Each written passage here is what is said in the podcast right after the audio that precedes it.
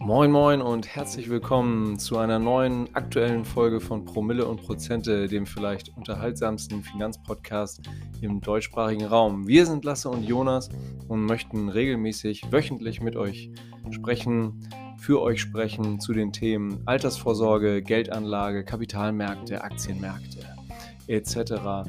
Das heutige Titelthema ist Inflation im Anmarsch. Bersten bald die Sparstrümpfe und wohin wird sich der Retailpreis für Schubkarren hin katapultieren? Lasse, all das fragen wir uns. Nebenher haben wir noch ein erneutes Allzeithoch bei der Notierung Bitcoin US-Dollar über 28.000 Dollar. Fantastisch. Ich würde sagen, Bulls are back in town. Ja, äh, zum Ende des Jahres geht es auf jeden Fall rund nochmal an den Märkten. Ähm, die Santa Claus Rally, wie man so schön sagt, äh, läuft hier äh, weiter. Und ja, Bitcoin ist natürlich auch ein Zeichen, dass die Inflation so ein bisschen im Anmarsch ist.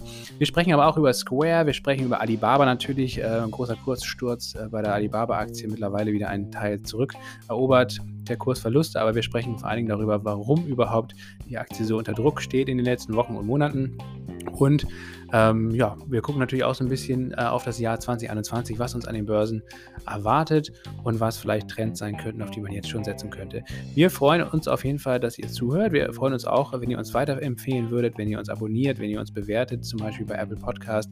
Freuen wir uns immer über Rezensionen und 5 Sterne. Das hilft uns sehr weiter und vor allen Dingen natürlich auch das Weiterempfehlen im Freundes- und Bekanntenkreis. Äh, wenn euch der Podcast hier gefällt, das wäre auf jeden Fall eine große Hilfe, dass das hier weiter äh, funktionieren kann. Ihr könnt uns auch sehr gerne unterstützen, finanziell zum Beispiel auf promilleprozente.de gibt es alle Infos dazu. Ihr habt zum Beispiel die Möglichkeit, uns ähm, da zu abonnieren oder die, die Watchlist zu abonnieren, den Zugang zur Watchlist mit ein paar Aktien- und ETF-Empfehlungen, die wir hier zusammengestellt haben für euch. Oder ihr könnt uns auch per PayPal einfach an fanpost.promilleprozente.de einmalig eine kleine Spende zukommen lassen. Wir freuen uns auf jeden Fall sehr. Vielen Dank dafür. Vielen Dank auch an alle, die das schon tun. Und nun viel Spaß beim Zuhören und einen guten Rutsch ins neue Jahr, guten Start ins neue Jahr. Wir wünschen euch auf jeden Fall alles Gute, bleibt gesund und bleibt munter und wir freuen uns mit euch und auf euch im nächsten Jahr mit vielen spannenden Folgen Promille und Prozente. Los geht's, letzte Folge 20. 20.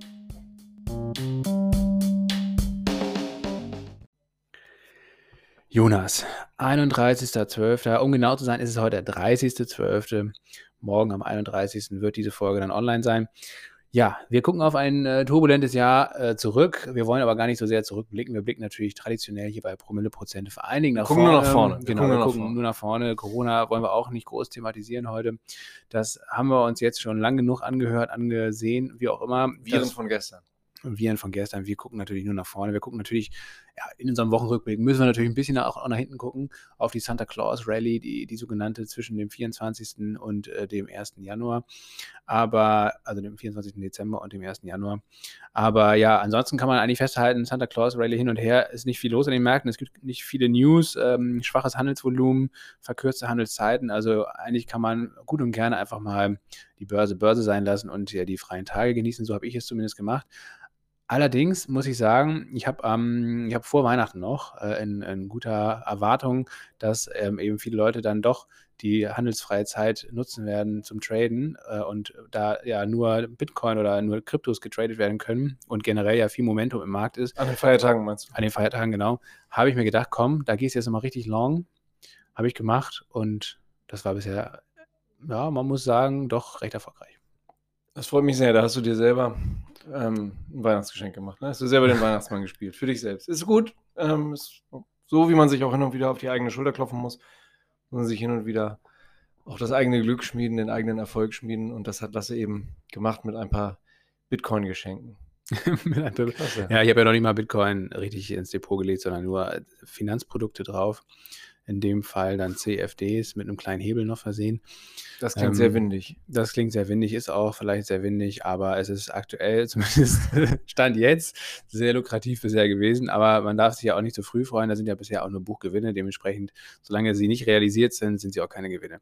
Aber ja, ähm, die Rallye geht weiter. Wir haben hier bei Bitcoin aktuell heute schon am 30.12. mal wieder ein neues Allzeithoch bei 28.600 Dollar. Aktuell werden wir hier gerade sprechen. Wahrscheinlich, wenn wir äh, diesen Podcast beenden, äh, ist das vielleicht schon wieder höher, vielleicht auch ein bisschen wieder runtergekommen, je nachdem.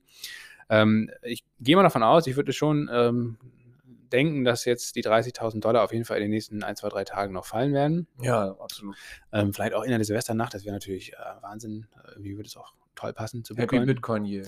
Ähm, und dann, ja, mal gucken. Also ich glaube, insgesamt mittelfristig, langfristig wird es an den Kryptomärkten doch noch deutlich nach oben gehen, aber immer wieder ähm, gefolgt oder auch ähm, ja, ähm, gepaart mit äh, deutlichen Rücksetzern. Ne? Das, das zeichnet Bitcoin oder auch viele andere Kryptowährungen aus, dass es dann auch mal durchaus mal 8 oder 10 oder 15 Prozent an einem Tag oder in ein paar Tagen runtergehen kann ähm, und da ordentliche Gewinnmitnahmen einsetzen. Deswegen, ich glaube, gerade wenn es dann über die 30.000 rüber ist, da gehe ich mal davon aus, dass da mal wieder ein kleiner Rücksetzer kommt.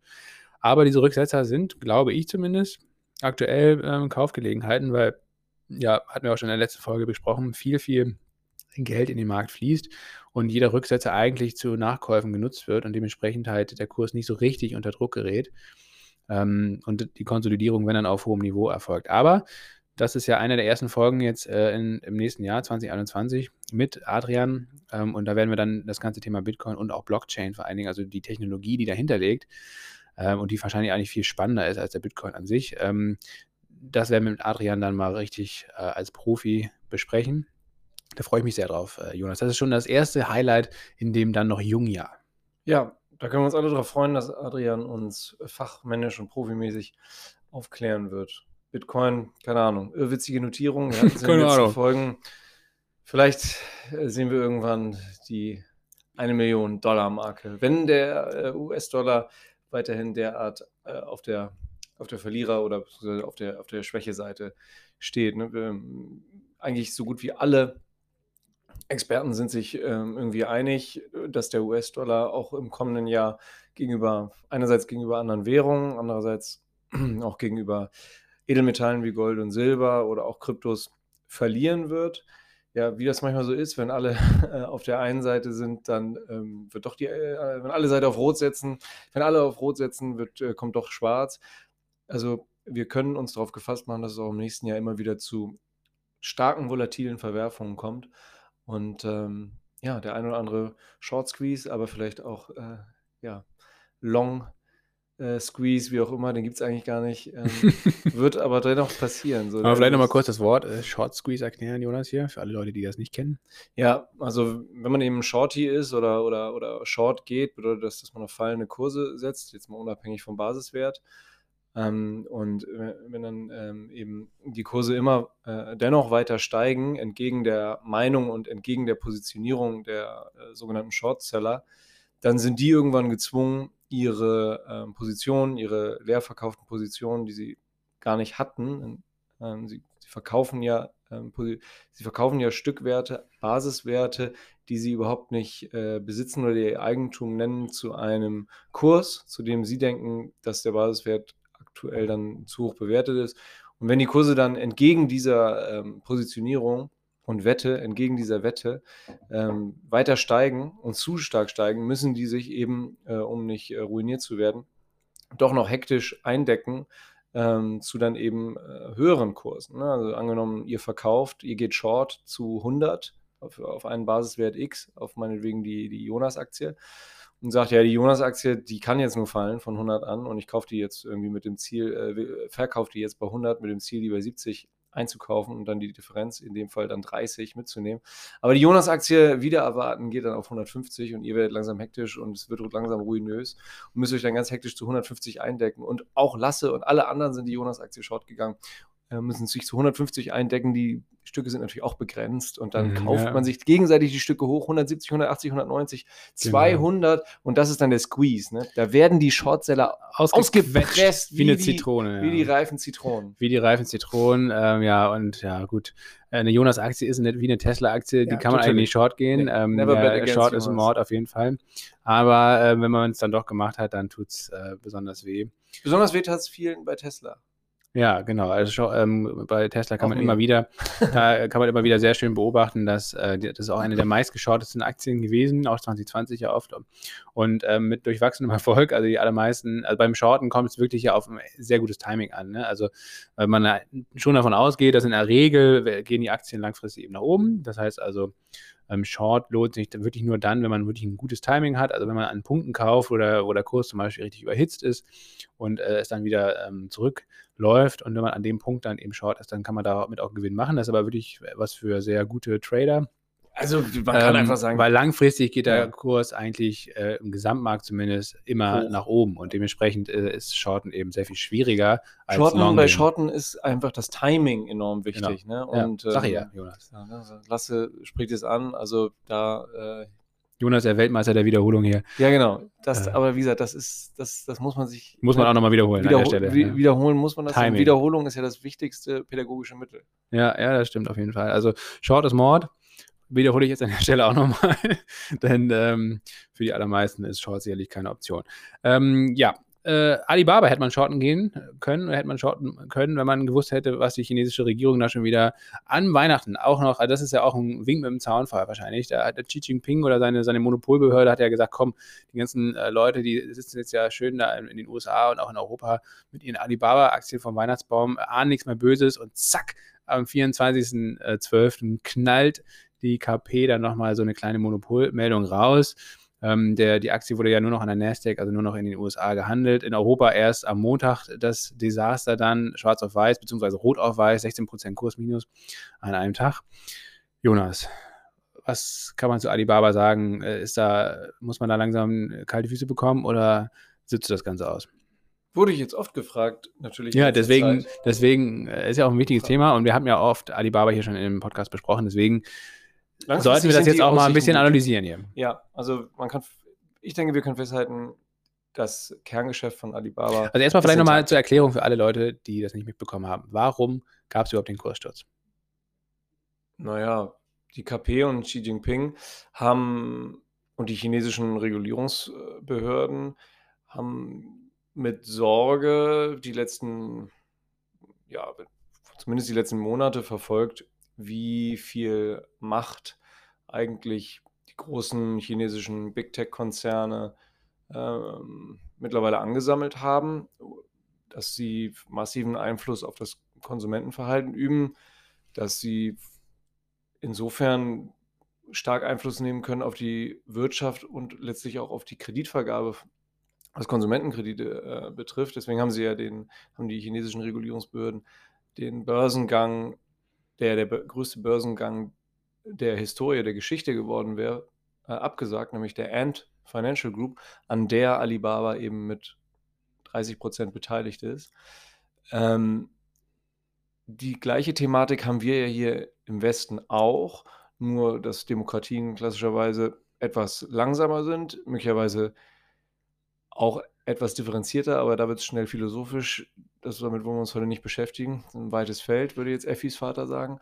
Aber die KP, die Kommunistische Partei Chinas, hat ja insofern einen deutlich, wie soll man sagen, rigoroseren und direkteren Führungsstil als beispielsweise die europäischen Staaten oder auch, auch die USA und sieht da eben die Gefahr, dass Konzerne wie Alibaba, wie Tencent und dann deren CEOs und Eigentümer, zum Beispiel Jack Ma, ähm, den Führungs-, den absoluten Führungsanspruch der KP und der Clique um, äh, Clique sage ich schon, der, der, der Partei oder der Parteimitglieder rund um Xi Jinping, der Führungskader. Der Ma-Clique. Ja, dass die den, äh, den Rang ablaufen. Und das kann natürlich ein Xi Jinping nicht zulassen.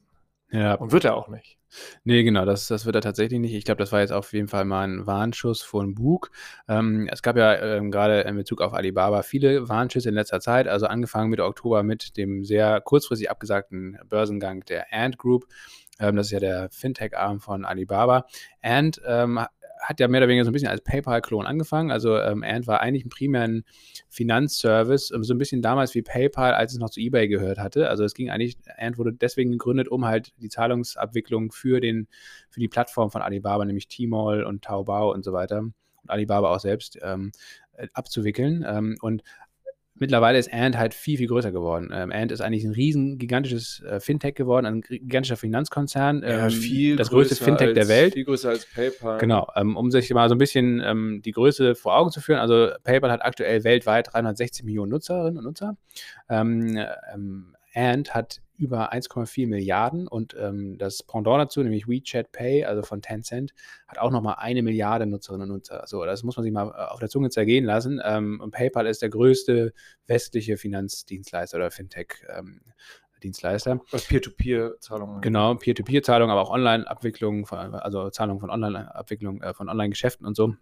Ähm, also es ist gigantisch. Und ähm, was Ant jetzt mittlerweile eben tatsächlich also aus, aus Sicht der KP auch bedrohlich macht und, und ich gebe den, in, dem, in der Hinsicht würde ich äh, sogar der KP oder den Regulierungsbehörden wahrscheinlich sogar recht geben, weil ähm, Ant macht eben nicht nur diese Zahlungsabwicklung, sondern ist ganz, ganz stark gewachsen ähm, in dem, in, im Kreditgeschäft zum Beispiel. Also die haben, vermitteln letztendlich Konsumentenkredite und äh, auch äh, größere Kredite ähm, an ähm, beteiligte oder dahinterstehende Banken, chinesische Banken. Äh, und das hat ein solches Volumen angenommen, dass es eigentlich eine der relevantesten oder vielleicht sogar der relevanteste Finanzplayer in China mittlerweile geworden ist. Ohne aber eine richtige Bank zu sein und ohne eine, die Banklizenz zu haben und ohne diese Regulierung, die eigentlich eine normale Bank hat, ähm, auf sich nehmen zu müssen. Ähm, und das Gleiche gilt halt ähm, für andere Arten, also Vermögensgeschäfte, also auch Depotverwaltung, Wertpapiere, ähm, vermögensverwaltende Geschäfte etc. All das vereint Ant quasi in diesem Geschäft. Und ähm, jetzt ist davon auszugehen, ähm, dass ähm, diese ganzen zusätzlichen Geschäfte ähm, ja entweder ausgegliedert werden müssen in kleinere Einheiten, also dass es zerschlagen wird, äh, oder dass es sogar wirklich komplett verboten wird oder so reguliert wird, dass es eigentlich mehr oder weniger nicht mehr richtig rentabel ist und dass Ant wieder zurückgekürzt wird aus das ursprüngliche Wurzelgeschäft, nämlich die Zahlungsabwicklung für diese verschiedenen Online-Marktplätze. Das ist das eine, das ist. Ähm, daran hat Alibaba 30 Prozent, das ist tut sicherlich weh, aber ist für Alibaba gar nicht so entscheidend. Was jetzt ja dazugekommen ist, das war ja der Grund für den Kursrutsch dann am, am 24., ist eben die Aussage, dass äh, auch Alibaba selbst, also vor allem die Plattform von Alibaba, die genannten Taobao, Tmall und auch Alibaba als Plattform, äh, was ja primär so B2B, also von Geschäft zu Geschäft relevant ist, von Unternehmen zu Unternehmen, ähm, dass da auch Monopoluntersuchungen durchgeführt werden, weil, ähm, und das ist bei Amazon ja genauso zum Beispiel, dass halt äh, die Marktplätze eben äh, ja, in dem Fall bei Alibaba zum Beispiel Neukunden besser stellen als Bestandskunden zum Beispiel. Ne? Um neue Kunden zu akquirieren, haben die bessere Konditionen teilweise als bestehende Kunden. Ja, als Beispiel, eine äh, Lasse meldet sich neu bei Alibaba an. Ich bin schon eine ganze Weile drauf und wir gucken äh, beide nach neuen Laptops und dann äh, werden Lasse die neuesten Lenovo-Modelle möglicherweise um 7, 8, 9 Prozent günstiger angeboten als mir, der ich möglicherweise schon eineinhalb Jahre auf Alibaba äh, mein Unwesen treibe und lasse als Neukunde wird, werden eben bessere Preise gezeigt ähm, durch einen cleveren Algorithmus. Und äh, das ist natürlich eine, eine Übervorteilung äh, der Neukunden, äh, was, was, was eben die chinesischen Regulierungsbehörden nicht gut finden. Das Ähnliches findet auf B2B-Ebene auch statt. Ne? Ähm, und zwar insofern bei Händlern, denen dann irgendwie die Pistole auf die Brust gesetzt wird und gesagt wird, entweder ihr handelt nur auf Alibaba ähm, und dann eben nicht äh, bei JD bei oder JD Meituan oder, oder Meituan Jianping äh, oder ihr lasst es ganz bleiben. Ähm, und dieses ähm, ganz oder gar nicht ist natürlich auch eine stark monopolistische Grundhaltung, äh, die die chinesischen Behörden ähm, auflösen möchten. Und auch zu Recht auflösen äh, möchten. Ich glaube, also das ist schon richtig, auf jeden Fall. Ähm, auch ja, wenn die Aktionäre jetzt kurzfristig darunter zu leiden haben und auch wir ja in Alibaba irgendwie investiert sind. Aber das ist auf jeden Fall richtig, äh, dass man da jetzt gegen vorgeht. Da muss man auch, äh, auch bei westlichen Konzernen stark gegen vorgehen. Promille und Prozente äh, sieht es auch so. Ne? Konkurrenz belebt das Geschäft. Und ich gebe jetzt auch einen Euro ins Phrasenschwein. Nur ähm, wir glauben, dass das langfristig dem Markt halt gut tut. Deswegen sagte Lasse eben auch, dass das durchaus sinnvoll ist, was die chinesische KP hier an der Stelle macht. Ja, das ist, glaube ich, sinnvoll. Ähm, aber, ähm, und das ist eben Teil dieser Unsicherheit, auch Teil dieser, dieser Kursrückgänge, die ja auch nicht erst seit dem 24.12. stattgefunden haben, sondern schon seit Mitte Oktober, ähm, ist eben, dass man nicht ganz einschätzen kann, wie, wie China da jetzt reagiert, wie, wie sie in Bezug auf Alibaba reagieren, aber natürlich auch, auch alle viele, viele andere chinesische Tech-Unternehmen sind unter Druck geraten, Tencent, äh, JD.com, äh, Meituan, ähm, also viele andere chinesische Aktien sind auch in den letzten Wochen und Monaten nicht so gut gelaufen. Man muss dazu sagen, ähm, alle chinesischen Unternehmen, die an US-Börsen gelistet sind oder im Ausland generell, also primär in den USA, ähm, die haben sowieso eigentlich einen Risikofaktor inne, weil sie ja, äh, weil die Anlegerinnen und Anleger, die da diese Aktien kaufen, nie das Unternehmen selbst kaufen oder Aktien an dem richtigen Unternehmen, also an Alibaba, sondern immer an einer Auslandsholding. Und die sitzen meistens auf den Cayman Islands, also sehr vertrauenserweckend. Äh, und also wenn man jetzt Alibaba-Aktien kauft, dann kauft man eigentlich äh, Aktien an einer Holding auf den Cayman Islands, die zwar einen Vertrag hat mit Alibaba, mit dem Mutterkonzern, aber dieser Vertrag was der im Zweifel dann wert ist, wenn entweder amerikanische Behörden oder chinesische Behörden ein Delisting zum Beispiel an der Nasdaq äh, durchführen wollen oder äh, forcieren, dann, ähm, ja, dann, dann weiß man eben nicht, was dieser Vertrag wert ist. Und deswegen, also dieser Risikofaktor, der ist immer bei vielen oder bei eigentlich allen chinesischen Unternehmen mit dabei. Dementsprechend sind ja auch, ist ein Alibaba auch jetzt erst, keine Ahnung, aktuell glaube ich 500 oder 600 Milliarden Dollar wert im Vergleich zu Amazon äh, von 1,8 Billionen oder was. Ähm, ähm, klar, Amazon macht auch sehr viel mehr Umsatz, aber nicht unbedingt mehr Gewinn als Alibaba. Also von daher, Alibaba, wenn es ein amerikanischer oder ähm, europäischer Tech-Konzern wäre, wäre die Bewertung sehr, sehr viel höher, als, als sie aktuell ist. Ähm, und das muss man aber immer wissen. Also ich bin nach wie vor der Meinung, dass viele chinesische Tech-Konzerne große oder langfristig ein sehr, sehr gutes Investment sein werden. Aber diese, dieses Risiko ähm, durch die Regulation, auch durch den amerikanischen chinesischen Handelskonflikt und so weiter, der sich durch Joe Biden jetzt nicht auflösen wird, ähm, das muss jedem und jeder bewusst sein, der solche Aktien hält oder die solche Aktien hält. Ähm, das wird sich auch in Zukunft immer beibehalten. Das wird halt immer mal wieder aufkochen und ähm, ja, und mal mehr oder mal weniger präsent sein. Hier habe nicht mal ich jetzt was zu wiederholen. Ja, aber Jonas, und das ist vielleicht nochmal ganz interessant, ähm, in, in, in, Bezug auf auch äh, westliche Tech-Konzerne oder primär amerikanische Tech-Konzerne. Ich glaube also, was man sehen wird, äh, dass man äh, das auch jetzt in den nächsten Monaten und Jahren, ich glaube auch auf, ähm, auf amerikanische Tech-Konzerne sehr viel mehr Druck ausgeübt wird äh, in, in Bezug auf Monopolbildung, in Bezug auf Regulation und so weiter, Marktmissbrauch. Ähm, und es könnte sehr gut sein, dass eben auch viele amerikanische Tech-Konzerne entweder sich selbst aufspalten oder aufgespalten werden und in ihre Einzelteile so ein bisschen zerlegt werden, so wie es JD.com jetzt ja auch schon selbst macht. Also sie haben ja zum Beispiel ihren, ähm, ihre E-Apotheke, ähm, ihren großen Online-Apothekenbereich haben sie gerade an die Börse gebracht. Ihren KI-Bereich, also künstliche Intelligenz, äh, wollen sie jetzt wahrscheinlich verkaufen an ein anderes äh, chinesisches Unternehmen und kommen so ein bisschen da dem, den chinesischen Regulationsbehörden äh, zuvor. Ja, und das muss gar nicht so schlecht sein für die Eigentümer. Genau, das ist nämlich ein wichtiger Punkt, den ich jetzt nochmal besprechen möchte. Genau, weil die Einzelteile von von Mischkonzernen, ähm, was ja Amazon und Alphabet zum Beispiel definitiv mittlerweile sind, Mischkonzerne, ähm, mit unterschiedlich starken und umsatzbringenden äh, Geschäftszweigen.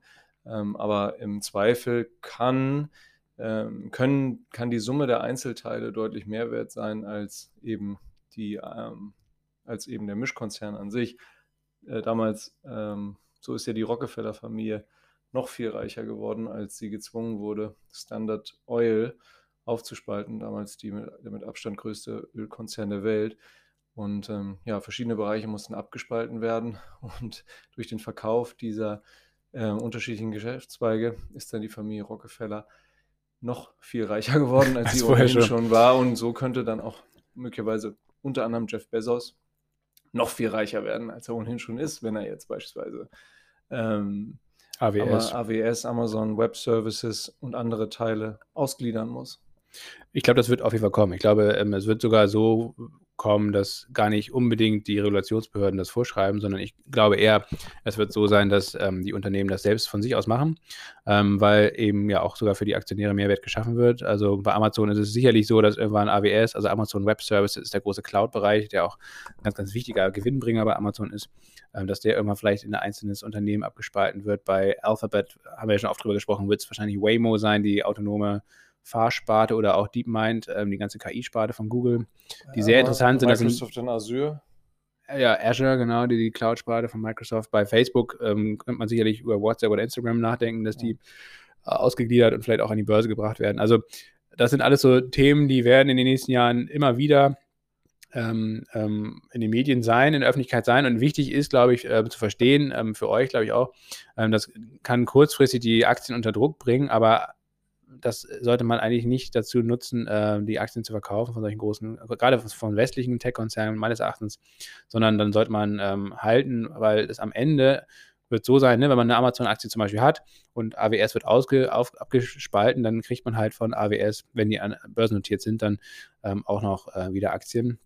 Dementsprechend, ähm, ja, ist auf jeden Fall kein Wertverlust dann äh, da, sondern eher eine Wertsteigerung. Das ist auch nochmal wichtig ähm, zu besprechen, weil das ist, glaube ich, nicht immer leicht verständlich, äh, was sich dahinter verbirgt, wenn man über Zerschlagung zum Beispiel spricht. Wir kommen aber zum Titelthema, Jonas. Zu deinem Titelthema 2021. Du hast hier reingeschrieben, Inflation im Anmarsch. Ähm, mir war es gar nicht so bewusst, dass das aus deiner Sicht das wichtigste Thema 2021 wird, aber ja, du hast mich überzeugt. Also ich, ich bin gespannt.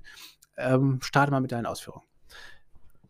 Ja, ist, ich denke, es wird eines der wichtigsten Themen 2021 werden, dass die Kaufkraft des Geldes, das uns um, umgibt, das ja in unserem Sprachraum und Währungsraum äh, dominanterweise der, der Euro, der gute alte. Ab und zu auch hier nochmal die D-Mark. Ne? Ähm, es gibt ja, ja immer noch 10 Milliarden D-Mark, die im Umlauf sein sollen. Ja, mit Sicherheit. Und irgendwelchen Matratzen oder Sparstücken. Auf, auf dem Flohmarkt kann man bestimmt auch mit D-Mark bezahlen hier und da. Ja, also äh, wer, wer, wer hast, du, hast, hast, du noch nicht ausprobiert? Ne? Habe ich noch nicht ausprobiert. Das, äh, das kommt aber immer drauf, gleich die Sprache. Kommt immer auf den Händler an, mit dem man dann, äh, handelt. Ja. Inflation ist ja erstmal auch ein sehr emotionales Thema, ne? wenn man äh, irgendwie hört oder gerade wenn jetzt in der Breite der Bevölkerung ankäme, das Geld wird weniger wert, äh, die Kaufkraft äh, des Geldes lässt nach, das, ähm, das löst ja gleich eine hohe Emotionalität. das kommt zu, gar nicht gut an. zu panikartigen Zuständen. Bankrun, ähm, alle geben plötzlich ihr Geld ab, ähm, halten noch mehr Cash, ist dann, äh, ja, alle denken irgendwie, die Hyperinflation naht, äh, die Schubkarrenpreise gehen durch die Decke, weil irgendwann die Leute nur noch zum, zum Bäcker gehen mit, mit, mit äh, Schubkarren voller Geldscheine oder Münzen. Oder ihr ganzes Geld in Silberbahn eintauschen und mit der Schubkarre dann von der Bank äh, nach Hause laufen. Ja, jetzt und hoffentlich nicht überfallen werden. Ja, es hat, äh, ne, was, was ist eigentlich Inflation? Also es ja, ist einerseits mich auch Minderung, Minderung äh, der Kaufkraft äh, des Geldes. Wie wirkt Inflation eigentlich?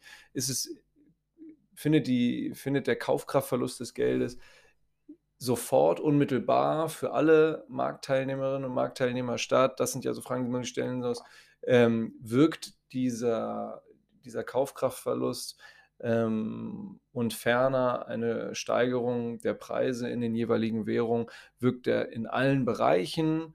Ähm, diese Fragen kann man erstmal mit Nein beantworten. Also es gibt immer eine Verzögerung ähm, oder eine zeitversetzte Auswirkung äh, von Inflation. Also Geld wird, wird, wird ja geschaffen von, von den Zentralbanken auf grundsätzlich erstmal auf Kreditnachfrage. Ähm, wird, wird, wird neues Geld aus dem, ja, aus dem Nichts erschaffen. Ähm, mittlerweile in allen, alle vier großen Notenbanken schaffen ungedecktes Geld. Ne? Also früher war, war die Geldmenge zum Beispiel in, in, Deutschland oder in den USA oder in Großbritannien durch eine entsprechende Menge an tatsächlichem physischem Gold gedeckt. Das hieß dann äh, Goldstandard. Ja. Der wurde 1970, nee, 72, glaube ich, aufgelöst. Das war das sogenannte Währungssystem von Bretton Woods. Bretton Woods deswegen, das ist ein Ort an der Ostküste der USA, wo 1944 dieses Währungssystem, also eigentlich noch während des Zweiten Weltkrieges, geschaffen wurde, um zu verhindern, dass es nochmal zu einer solchen Hyperinflation wie zum Beispiel in den 20er Jahren in Deutschland kommt. Und ähm, auch weil das britische Pfund, damals ja noch Weltwährung vor dem US-Dollar, eben ja auch durch den Krieg, auch schon durch den Ersten Weltkrieg und vor allen Dingen auch durch den Zweiten Weltkrieg massiv unter Druck geraten ist. Da haben wir ja mal schon mal drüber gesprochen hier in unserer Satire-Folge mit, mit dem Nazi-Gold, ähm, dass auch die Nazis sich daraus ein, äh, ja, eigentlich letztendlich auch eine Taktik gemacht haben oder eine Strategie gemacht haben, vor allen Dingen vielmehr, äh, um das Fund noch zusätzlich unter Druck geraten zu lassen, was ja nicht ganz aufgegangen ist. Aber ähm, das war auf jeden Fall die, die Geburtsstunde des, des, Währungssystems nach dem Zweiten Weltkrieg, deswegen auch Bretton Woods ähm, Währungssystem. Und das war eben basiert eigentlich darauf, einerseits auf dem Dollar äh, als Leitwährung. Ähm, alle anderen Währungen waren mehr oder weniger so ein bisschen an den Dollar gekoppelt oder es gab feste Währungskurse, Wechselkurse und, äh, und der Dollar war eben als Weltleitwährung mit physischem Gold hinterlegt, damit diese Leitwährung eben auch wirklich stabil ist. Und das wurde dann in den, in den Inflationsjahren, in den 70er Jahren, durch die Ölkrise zum Beispiel, ne, ging ja die Inflation durch die Decke. Und da ließ es sich dann nicht mehr aufrechterhalten, dieses äh, Währungssystem. Vor allen Dingen ließ sich nicht mehr der Goldstandard aufrechterhalten, weil einfach die Geldmenge stark gestiegen ist und das nicht im gleichen Maße mit Gold gedeckt werden konnte. Und genau, seitdem, die Goldförderung kam dem halt nicht hinterher. Genau. Ne? Und man wollte eben weiterhin die Möglichkeit haben, noch mehr ähm, Geld in Umlauf zu bringen, noch mehr US-Dollar in Umlauf zu bringen. Aber äh, man hat dann relativ früh gemerkt, dass die Goldproduktion dem nicht annähernd hinterherkommt. Und man hat dann eben sukzessive ähm, den Goldstandard dann eben abgeschwächt und dann eben ganz eingestellt. Genau, und seitdem ist eigentlich das Währungssystem ähm, erstens sind ja die Wechselkurse. Seitdem sind die Geldschleusen offen. Ja, also das ist zumindest ähm, ähm, ja, der, der, Anfang vom Ende vielleicht nicht, aber auf jeden Fall ist es ein Paradigmenwechsel gewesen, der ganz, ganz wichtig ist. Und seitdem gibt es ja, wie gesagt, auch immer weniger dann diese festen Wechselkurse, sondern halt ähm, ähm flexible Wechselkurse, die halt ähm, dann zum Teil auch stark schwanken. Und ähm, Wichtig Trotzdem war das Währungssystem ja eigentlich immer sehr stabil. Bis heute ja auch, nach wie vor ist es ja eigentlich in den meisten Ländern sehr stabil. Man gibt natürlich immer wieder Länder wie Venezuela zum Beispiel, ne? also wo man dann eine Hyperinflation hat und wo dann nichts mehr, äh, wo gar kein Wert mehr in der Währung ist. Ähm, und auch viele afrikanische Länder haben ja immer wieder dann mit solchen Phänomenen zu kämpfen. In in den westlichen Ländern war Inflation ja wirklich in den letzten Jahren überhaupt kein Thema. Es wurde zwar immer schon seit der Finanzkrise an die, an Wand gemalt als, als große Bedrohung, aber bisher ist nichts passiert. Die Inflation ja, ist sogar ja immer wieder.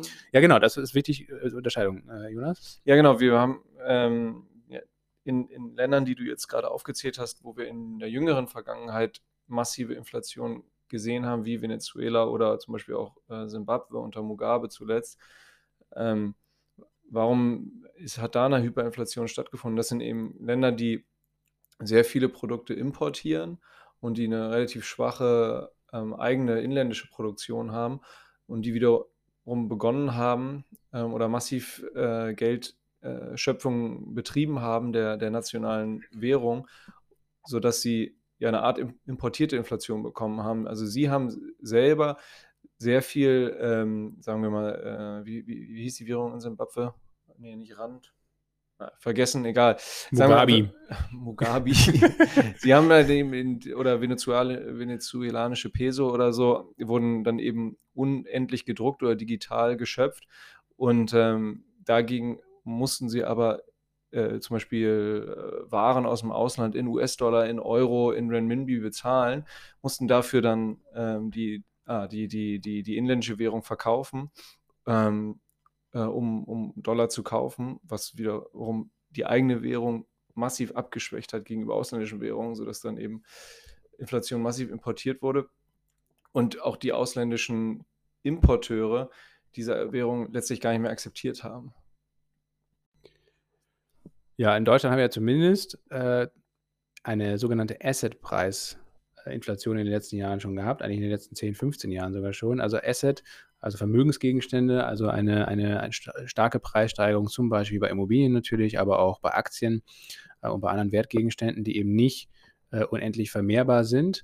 Und bei diesen ähm, Asset, Assets, bei diesen Vermögenswerten ähm, war auch schon in den letzten Jahren äh, durch die Geldflut der Notenbank eigentlich in den letzten 10, vielleicht sogar 15 Jahren ein starker Preisanstieg zu erkennen.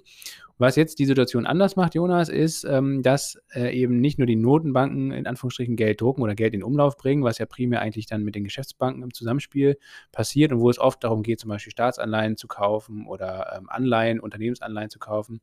Dieses Geld bleibt, verbleibt aber meistens in diesem, diesem Kreislauf zwischen Notenbanken und Geschäftsbanken äh, oder auch zwischen Staaten und sorgt dafür, dass zum Beispiel die Staats- Verschuldung äh, tragbar ist und dass sich Staaten sehr stark verschulden können, was sie no normalerweise gar nicht machen könnten, weil die Zinsen künstlich niedrig gehalten werden. Was jetzt aber passiert ist, dass eben viele Staaten, in den USA zum Beispiel, kann man es ja ganz, ganz explizit sehen, also dass da wirklich Gehaltschecks quasi oder Checks ausgegeben werden, ne, das sogenannte Helikoptergeld, jetzt auch gerade durch das neue Konjunkturpaket wieder 900 Milliarden, vielleicht sogar Ende Januar, wenn die ähm, äh, jetzt die Demokraten den Runoff in Georgia noch gewinnen, also die, den frei werdenden Senatssitz oder zwei Sitze stehen da noch zur Wahl. Wenn sie wieder erwarten, diese Wahl gewinnen werden würden, hätten sie auch eine Mehrheit im Senat und könnten dann wirklich noch sehr viel größere Konjunkturmaßnahmen einführen. Und das sind letztendlich eigentlich nachfragewirksame Maßnahmen. Was heißt das? Das heißt, dass das Geld direkt, also nicht über Umwege, äh, Geschäftsbanken und so weiter, sondern es wird direkt an die Bürgerinnen und Bürger zum Beispiel ausgezahlt oder direkt an Unternehmen und wird damit direkt nachfragewirksam. Also die Leute können direkt mit dem Scheck irgendwo in Einkaufsladen gehen und was kaufen oder äh, sich ein neues Auto kaufen oder eine Urlaubsreise machen oder was auch immer. Und dadurch äh, wird künstlich Nachfrage erzeugt auf die, dem direkten Weg. Und in Deutschland ist es ein bisschen abgeschwächt, aber auch hier kann man ja sehen, viele Gastronomen haben direkt Geld bekommen, viele ähm, Freiberufler haben Geld bekommen. Ähm, und das ist ja, hat ja auch alles seinen Sinn. Ähm, durch die Pandemie ist ja eben auch viel Umsatz weggebrochen. Aber dieses Geld wirkt dann eben direkt und kann dann wahrscheinlich im nächsten Jahr wirklich zum ersten Mal mal wieder oder auch in den nächsten Jahren äh, darauf dann wirklich zur Inflation führen, die man auch wirklich spürt. Also dass wirklich Dinge des täglichen Bedarfs irgendwie teurer werden. Ja, nachfragewirksam ist das entscheidende Stichwort oder das entscheidende Merkmal dieser Art der Inflation, die uns, denke ich, ab 2021 und dann ähm, auch noch mehrere Jahre, ich denke, mit Sicherheit begleiten wird oder betreffen wird. Ähm, du hast es schon gesagt, durch die fiskalpolitischen Maßnahmen ähm, werden, ähm, manch, werden einerseits die Bürgerinnen und Bürger direkt profitieren, andererseits aber auch eben bestimmte Unternehmenssektoren. Ne? Also hier, es geht mal wieder oder erstmals um Billionen. Und wir werden sehen, ähm, dass bestimmte Sektoren wie beispielsweise die Baubranche, wie Cleantech, ähm, vorrangig profitieren werden und zuerst von dieser Erhöhung der Geldmenge profitieren werden.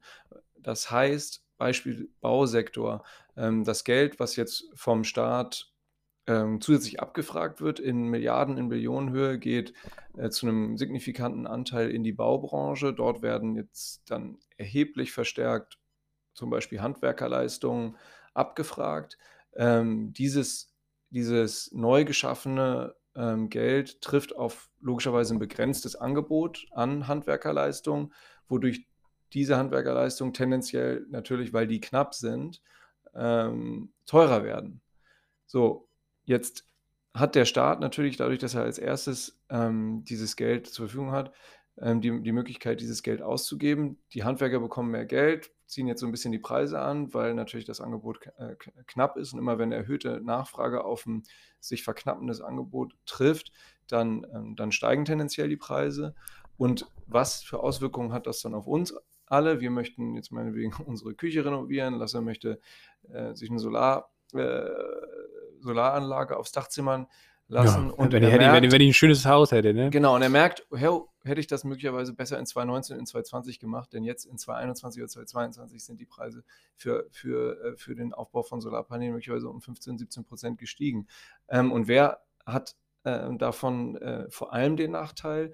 Die Gruppen, und das sind meistens die normalen Bürgerinnen und Bürger, die als letztes äh, von der Erhöhung der Geldmenge profitieren. Denn es ist tatsächlich so, dass natürlich von den fiskalpolitischen Maßnahmen letztlich in der Regel auch die, die, die Einkommen steigen, zumindest die Nominaleinkommen. Aber das Entscheidende ist ja, dass das reale Einkommen, das reale Einkommen auch steigt, nämlich dass, ähm, dass man eben nicht nur das Doppelte ähm, eben vom Arbeitgeber überwiesen bekommt, sondern ähm, das bringt einem ja gar nichts, wenn gleichzeitig die, die Preise des durchschnittlichen Warenkorbs, den man äh, im Alltag nutzt, wenn der möglicherweise um das zweieinhalbfache steigt, dann äh, nützt einem ja die Verdopplung des eigenen Nominaleinkommens überhaupt nicht. Also entscheidend sind die Realeinkommen und so die Befürchtung dieser massiven Ausweitung der Geldmenge durch krasse fiskalpolitische Maßnahmen ist eben, dass diese Nachfrage wirksame Inflation letztlich die schwächsten Gruppen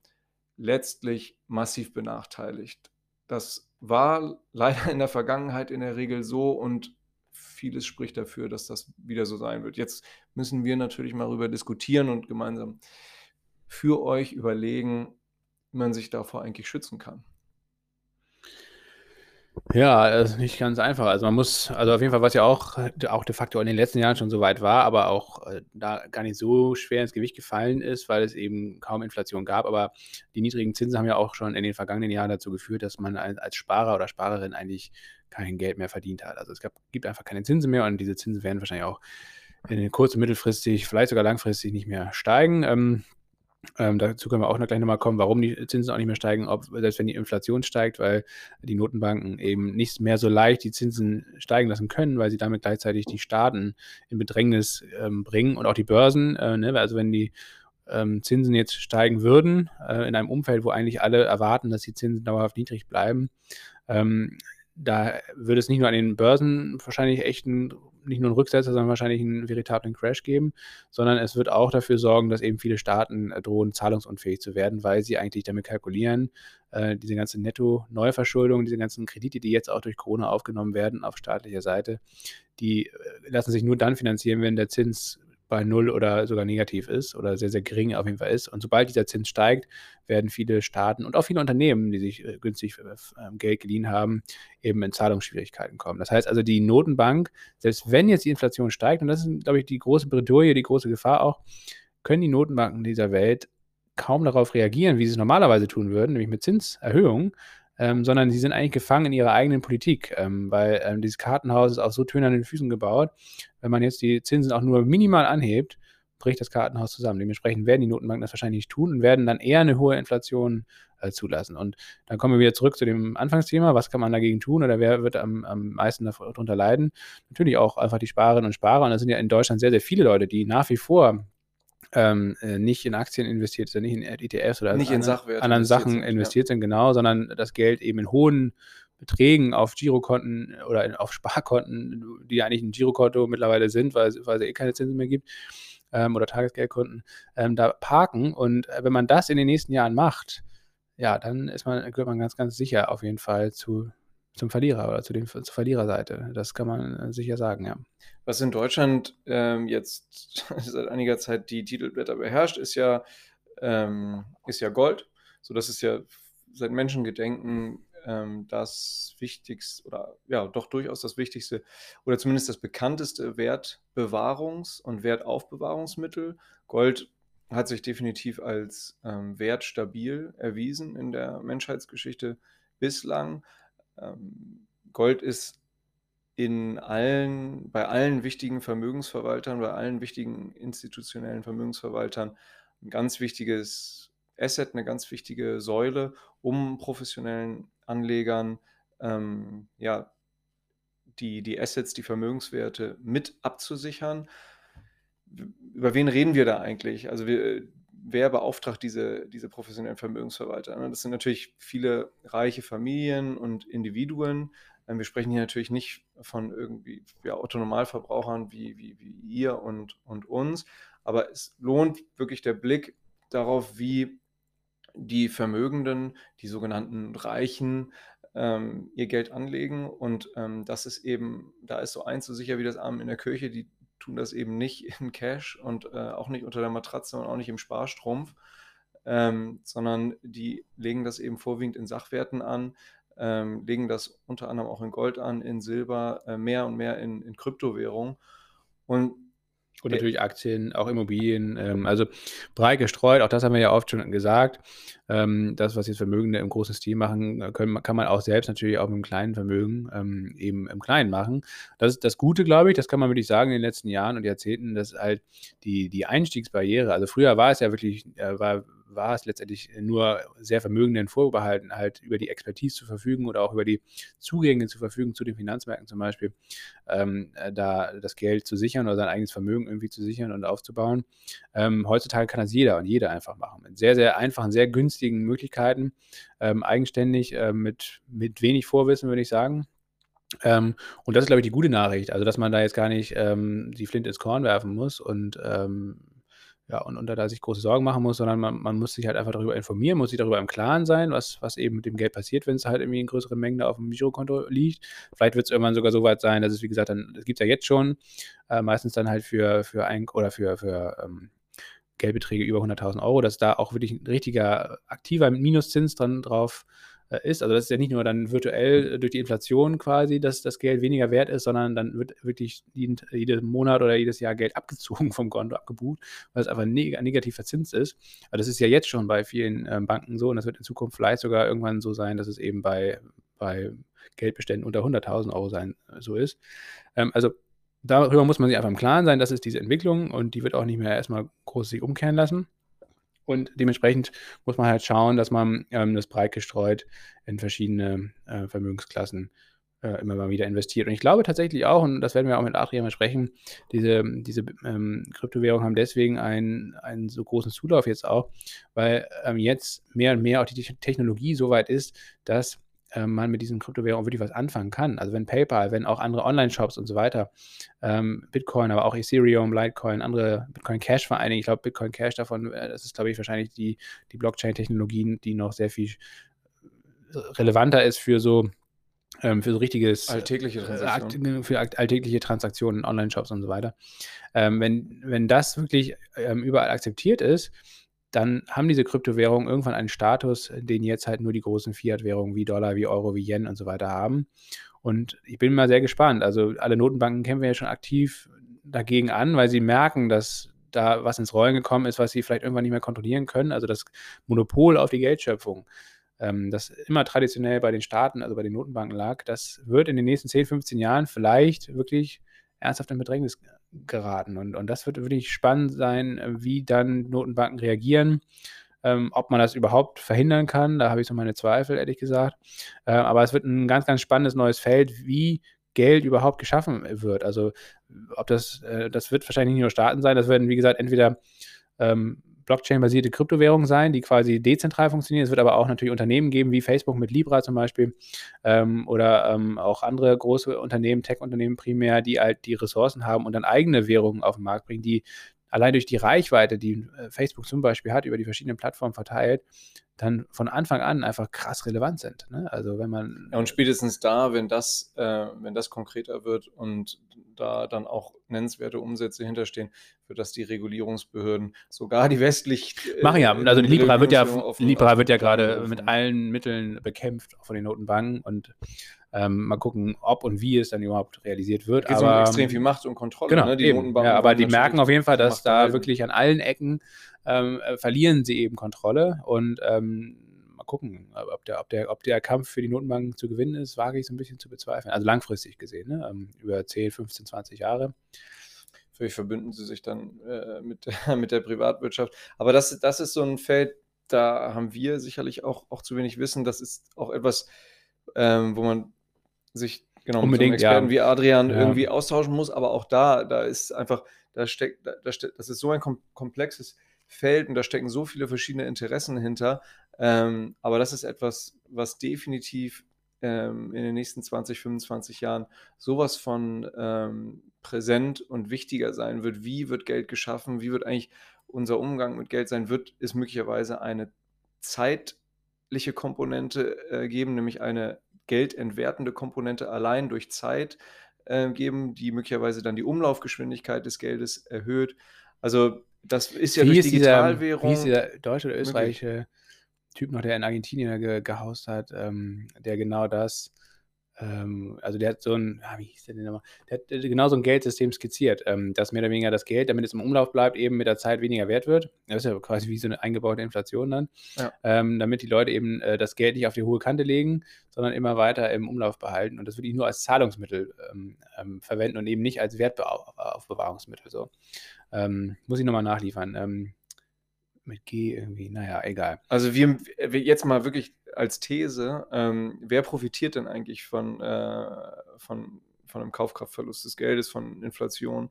Ähm, das sind ja ähm, Player, die oder Marktteilnehmer, die, die hochverschuldet sind. Und wer sind denn, wenn man sich mal anguckt, wer sind die hochverschuldetsten Marktteilnehmer? Die Staaten. Die Staaten. Und die haben, muss man einfach sagen, tendenziell konkretes Interesse daran an Inflation. Und wenn man sich jetzt so die klassische Gleichung anguckt, ähm, Preisniveau ist, ist gleich Geldmenge mal Umlaufgeschwindigkeit geteilt durch, durch die, die Realproduktion.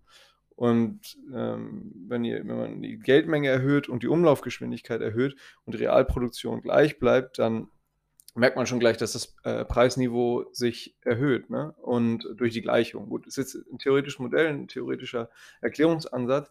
Ähm, aber ich kann mir durchaus vorstellen, dass, ähm, dass solch eine zeitliche Komponente, ähm, eine geldentwertende Komponente hinzugefügt wird. Und das ist natürlich technisch umsetzbar, sobald das Geld ähm, zum Beispiel in Form einer Kryptowährung oder einer Digitalwährung ähm, vorhanden ist, wo dann irgendwie der zeitliche Zähler runterzählt und du, du hast dann irgendwie noch drei Tage Zeit, ähm, bevor deine Geldeinheit um ähm, einen gewissen Prozentsatz ähm, reduziert wird, sodass du als Konsument, als potenzieller Konsument gezwungen wirst, äh, zumindest dein, dein Cash äh, zeitnah auszugeben. Da wird es natürlich auch wieder Ausweichmöglichkeit geben, dass du, dass du dein Geld parken kannst, aber so kann's, können Konsumentinnen und Konsumenten könnten unter Druck gesetzt werden, Geld eben nicht auf klassischen Girokonten oder Tagesgeldkonten zu lassen, sondern eben in Sachwerte zu investieren, generell zu investieren. Und so können Marktteilnehmer genötigt werden, ähm, die Umlaufgeschwindigkeit des Geldes zu erhöhen.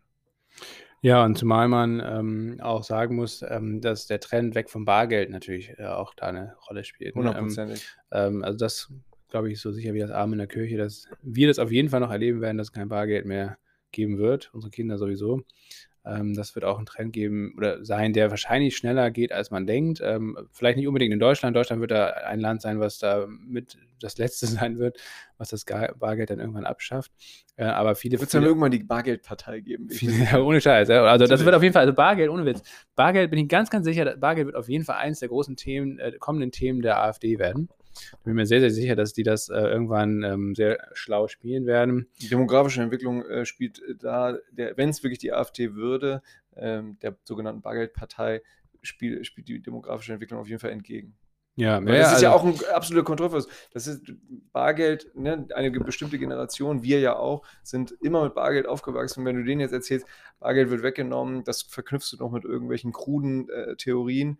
Ähm, da kannst du die Leute auf jeden Fall emotional höchstgradig aufladen. Ja, ähm, passiert ja jetzt das, auch schon. Genau, das Also, ne, das ist Sache. ja, ähm, sind ja jetzt auch nun gar nicht mal so sehr nur in älteren ähm, ähm Gruppierungen oder also älteren äh, Ja, wobei ältere, ältere Bevölkerungsschichten sind da natürlich ganz besonders. Klar. ja auch empfänglicher für. Ja, aber, ja, aber die sind ja aber auch viel, äh, die sind ja, ja, aber die sind ja auch viel mehr noch an Bargeld gekoppelt als jüngere. Klar, muss man fairerweise sagen, ne? die sind also, so, so, sozialisiert worden. Ne? Wenn die, die, die ja. teilweise noch nicht mal fairerweise muss man sagen, wie man Krypto buchstabiert und das ist überhaupt nicht wertend gemeint.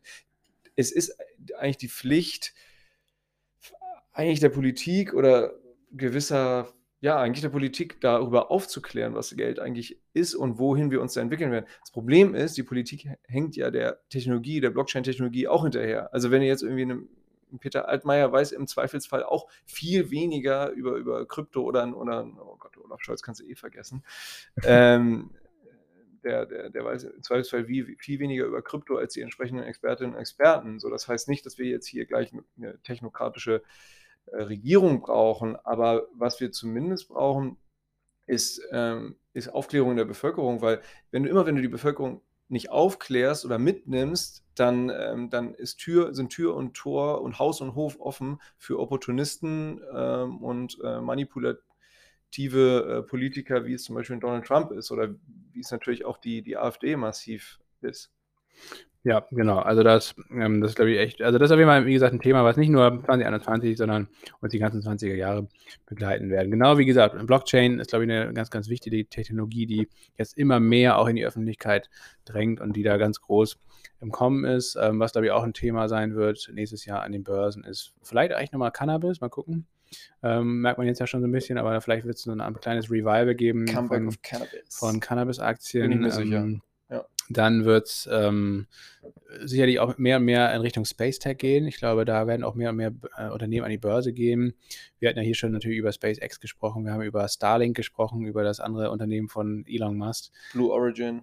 Blue Origin von Jeff Bezos, ähm, Virgin Galactic, aber natürlich auch Opcom zum Beispiel, wo wir auch investiert sind, also wo es auch um Internet der Dinge aus dem All geht und so weiter. Ähm, das sind alles, glaube ich, wichtige Trends, die, die da richtig stark im Kommen sind. Dann natürlich Cloud Computing und maschinelles Lernen, KI, künstliche Intelligenz. Ähm, ich glaube, das sind alles Themen, die noch ganz am Anfang eigentlich sind.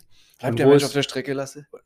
Ja, nee, ich, ich glaube ja auch nicht, dass die Arbeit ausgeht und so weiter. Die Arbeit wird sich natürlich stark verändern, das hat sie aber sich auch schon immer ähm, und ja, klar, also die, viele, viele Tätigkeiten, die wir heute kennen oder heute als Arbeit definieren, die wird natürlich in Zukunft nicht mehr von Menschen gemacht. Ähm, das ist klar.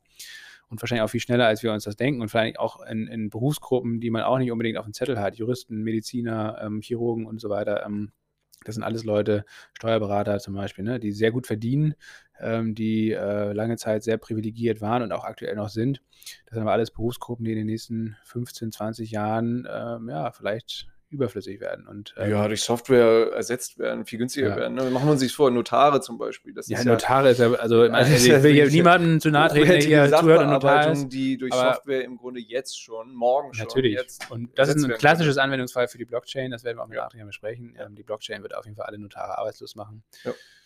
Ob das jetzt eine gute oder eine schlechte Nachricht ist, muss man wissen. Wenn man neutral ist, ist es eine schlechte Nachricht. Für alle anderen ist es wahrscheinlich eher eine gute Nachricht. Natürlich ist es für alle anderen eine gute Nachricht. Ja. Und ähm, ja, von daher, das, äh, so, eine, so eine Entwicklung, ähm, technische Entwicklung generell, hat einfach immer zwei Seiten. Hat, produziert immer Gewinner und Verlierer. Ähm, aber es ist auch so ein bisschen an uns selbst. The first cut is the deepest, ne? First cut is the deepest. Mal Jonas, apropos, wo wir jetzt gerade ins Singen kommen und ins Schwelgen, du wolltest doch eigentlich das Intro hier mit einer tollen musikalischen Einlage starten. Da ist ja nichts draus geworden, oder?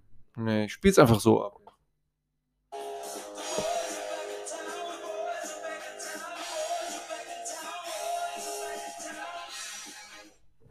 Ja, aber das war jetzt ein bisschen off-topic, oder? Wollte ich für Bitcoin spielen. Also, ach so, ach so, okay. Ja. Hast vergessen einfach. Aber das wollte ich nicht, das Bitcoin ist ja nicht für Boys. Eigentlich war das, war das auch für Bulls. Ich wollte sagen, ne, Bulls are back in the driver's seat.